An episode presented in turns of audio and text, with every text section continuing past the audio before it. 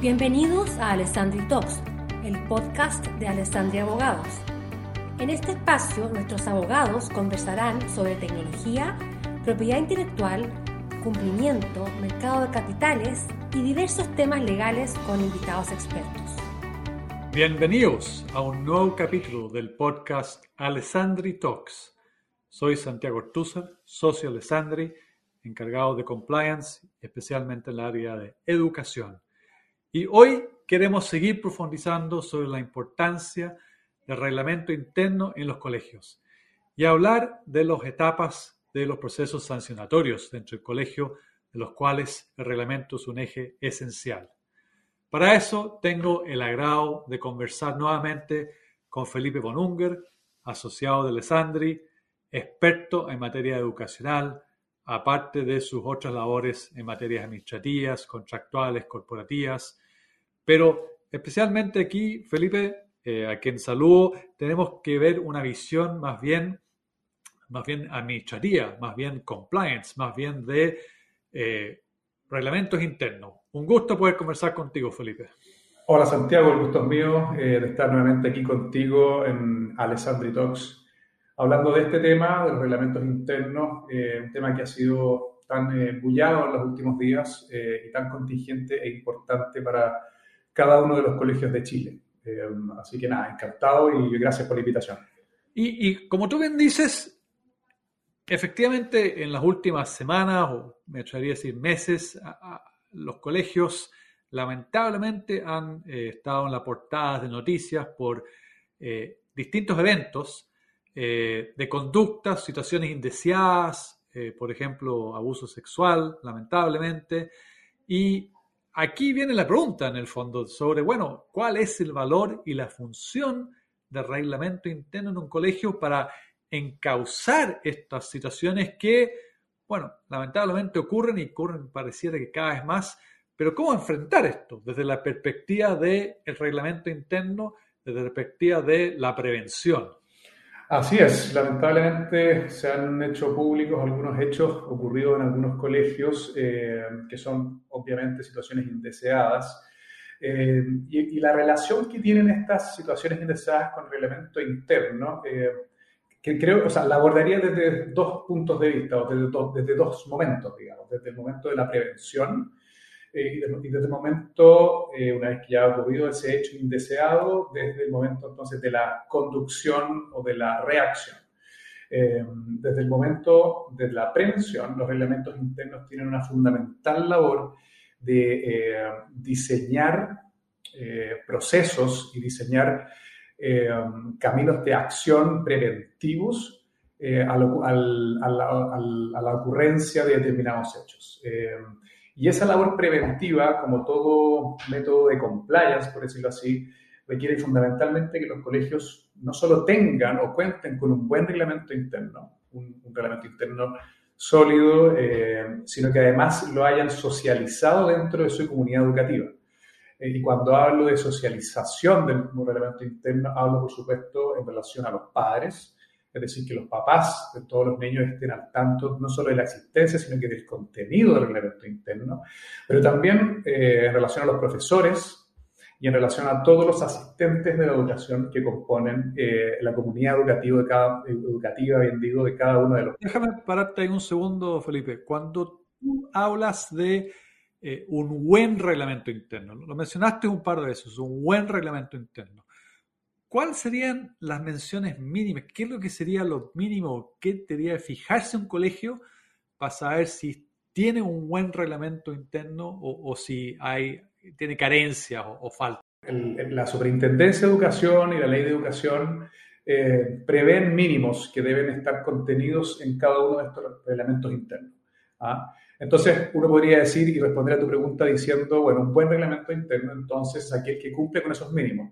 Pero nuestra práctica y lo que hemos visto en Alessandri es que, claro, una cosa es cumplir con estos mínimos de cara a la superintendencia, es decir, que no me sancionen o no me observen mi reglamento interno, sino que eh, sobre estos mínimos cada uno de estos colegios deben eh, reflexionar sobre su, su propia realidad y sobre su propio contexto en el sentido de incorporar todas aquellas materias adicionales a estos mínimos que eh, en virtud del proyecto educativo y como decía antes, en virtud del contexto propio de cada uno de los colegios, hace sentido que, que esté contenido en este reglamento interno. Entonces, por ejemplo, si mi colegio es un colegio mixto, si estamos hablando de un colegio mixto, entonces por supuesto que esa realidad particular de este colegio eh, justifica que el reglamento interno eh, contenga normas y protocolos de eh, conducta que tengan que ver con esa dualidad hombre-mujer. entonces, y eso, y eso, y, este ejemplo te lo doy específicamente por los casos que se han sabido en, en los últimos meses.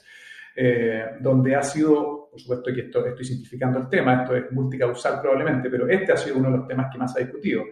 El, el, tránsito desde colegios que han sido históricamente eh, de hombres o de mujeres, es decir, de un solo sexo, a eh, colegios que han ido incorporando, eh, que, así es, que se han ido transformando en colegios mixtos. Bien. Entonces, esa es una realidad que debe ser contenida en los reglamentos internos y esa, y esa reflexión por ser abarcativo, por ser, eh, por acoger y por hacerse cargo de la realidad propia de cada uno de los colegios, lo que va a determinar que luego el reglamento interno sea uno bueno o uno malo. Bien, eh, entonces, pero nada de esto, como decía al inicio Santiago, nada de esto va a ser suficiente si es que el reglamento interno no ha sido trabajado con la comunidad y no ha sido socializado en la comunidad. Eh, y aquí, aquí retomo lo que te venía respondiendo antes, Santiago. ya, había, ya había dicho que los elementos internos tienen una función preventiva pero también tiene una función reactiva en el sentido de eh, eh, contemplar procedimientos, por ejemplo, sancionatorios o contemplar procedimientos eh, de información a los padres o a las autoridades relevantes una vez que ya ciertas conductas o ciertos hechos han ocurrido. Sí, vamos para allá. Yo creo que es importante que podamos ir definiendo una vez que ya ha ocurrido un hecho. Porque tú me has dicho, tenemos un reglamento interno, es un buen reglamento interno, es eh, ajustado a la realidad del colegio y, establece una serie de procedimientos, pero, pero bueno, los seres humanos somos seres humanos y, ocurren hechos. Por supuesto. ¿Qué, ¿Qué, es lo importante? Porque aquí uno muchas veces escucha eh, distintas opiniones, que lo importante es la participación de los apoderados, que lo importante es la participación de la comunidad, que lo importante es la comunicación. Al final del día, cuando ocurre un hecho indeseado, ¿qué, cosas hay que tener ojo? ¿Qué cosas son importantes que los colegios tengan presente? Te diría, Santiago, que una vez, una vez que ocurre ese hecho indeseado es eh, haber tenido, y, quizá no estoy respondiendo directamente a tu pregunta, pero haber tenido un buen reglamento, es decir, que el colegio se haya preocupado de eh, que este reglamento le entregue las herramientas al colegio para reaccionar una vez que ha ocurrido este, ese hecho indeseado. Bien, y por supuesto también eh, haberlo comunicado, haberlo socializado, haberlo hecho parte de la vida de la comunidad educativa. Bien, eh, y ahora respondiendo quizá más directamente tu pregunta, lo relevante, eh, una vez que ha ocurrido el hecho, es, por supuesto, la comunicación y la participación de la comunidad educativa, en el sentido de ir eh, dando luces sobre cuál es el camino y anticipando cuál es ese camino que se va a recorrer para eh, resolver esa situación. ¿bien? Y ese camino previsto en el reglamento interno tiene que ser un camino conocido, un camino que cumpla con algunos principios de proporcionalidad, legalidad eh, y otros principios que están contemplados en la, en la normativa aplicable. Eh, y por lo tanto, te diría que esa, ese encauzamiento eh, conocido de la situación es lo que va a determinar que al final del día, una vez ocurrido ese hecho indeseado, el colegio y la comunidad educativa salga fortalecida y no se produzca un daño mayor o agravado a propósito de esto que, que ha ocurrido. Te diría que eh, eso es lo más relevante, es decir, contener dando certidumbres. Y esas certidumbres, por supuesto, van a estar mayormente dadas por aquello que ya esté contemplado en el reglamento interno de cada uno de los colegios. Y ahí me imagino que lo importante es lo que tú mencionaste antes, que la comunidad escolar tenga conocimiento previa de el reglamento interno, de los procedimientos que existen para que cuando ocurran los hechos y, se inicien los procesos, ya saben de, qué estamos hablando, ya saben de, ah, esto es así porque así está establecido, esto se va a manejar de tal forma porque así está establecido. O sea, es importante en el fondo que vayan causados dentro del proceso que el mismo reglamento ha creado para ese colegio. Exactamente, y ahí, no sé, ahí te, lo aterrizo a un, a un, ejemplo quizá un poco más práctico para hacerlo más entendible. Si el colegio quisiera, por ejemplo, una vez que ha ocurrido algo, sancionar a un miembro de la comunidad educativa o, a un alumno, eh, bueno, solo podrá hacerlo en la medida de que el procedimiento para, para establecer la sanción haya estado previsto en el reglamento interno. ¿bien? Eso por una parte. Y dos, solo podrá eh, sancionar con aquella sanción o aquel castigo eh, contemplado también previamente en el reglamento interno. Entonces, ahí tú te vas dando cuenta, Santiago, de que los reglamentos internos no, solo, no solamente son un documento eh, que deba, un papelito, digamos, con el cual deban contar los colegios para efectos de mostrárselo a la superintendencia o a la autoridad de turno, sino que también es, una, eh, es un documento que va a darle o entregarles herramientas a los colegios, en el sentido de que los colegios van a poder o solo van a recurrir para poder eh, utilizar las herramientas contenidas en el reglamento interno para efecto de sancionar algún hecho eh, que deba ser sancionado. Entonces, eh, tratando de marcártelo, Santiago, en un plano un poco más general, los reglamentos internos, una vez que han sido bien diseñados, es decir, haciéndose, haciéndose parte, haciéndose cargo de la realidad de cada uno de los colegios, y, haciéndose, y, y complementando y siendo una herramienta de complemento de los proyectos educativos de los colegios, eh, son, a la postre, al final del día, una herramienta para que, para que cada uno de los colegios haga, eh, ejecute en la práctica su proyecto educativo eh, y se haga cargo de la realidad propia de cada uno de los colegios. ¿bien? esto es súper claro, como te decía, en los, procesos sancionatorios, pero también en una serie de otras materias y protocolos que, por ejemplo, en, el caso de la, tele, de la teleeducación, ha sido súper importante.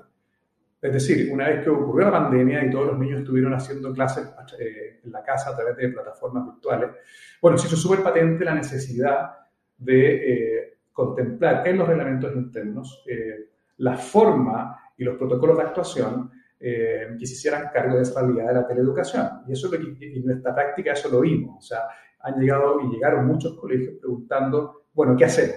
Esto debería estar contemplado en el reglamento interno qué podemos hacer, qué no podemos hacer, cómo hacemos, por ejemplo, el tratamiento de los datos personales de los niños, cómo hacemos tratamiento de las imágenes de los niños, etc. Entonces, ahí te vas dando cuenta que eh, la realidad propia de cada uno de los colegios y el contexto en que se da la, realidad de la educación eh, escolar va determinando el contenido de los elementos internos y va entregando las herramientas a los colegios para ir desarrollando su proyecto educativo.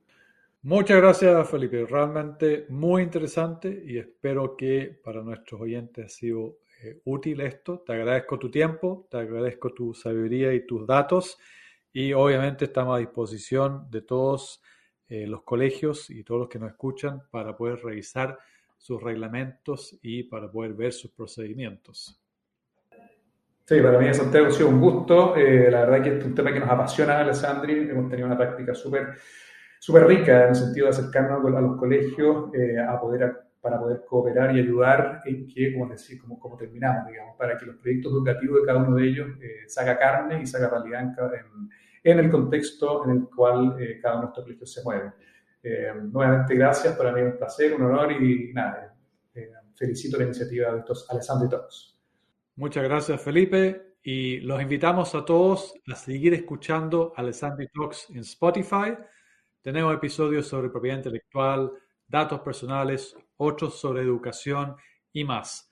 También puedes revisar nuestro sitio web en www.alessandri.legal, donde encontrarán varios contenidos actualizados sobre estos y muchos otros temas, o donde pueden encontrar también los datos, los contactos Felipe, mío, y donde nos puedan contactar, encantados por poder ayudarlo. Hasta pronto. Muchas gracias por escucharnos. Los esperamos en un próximo capítulo de Alessandri Talks.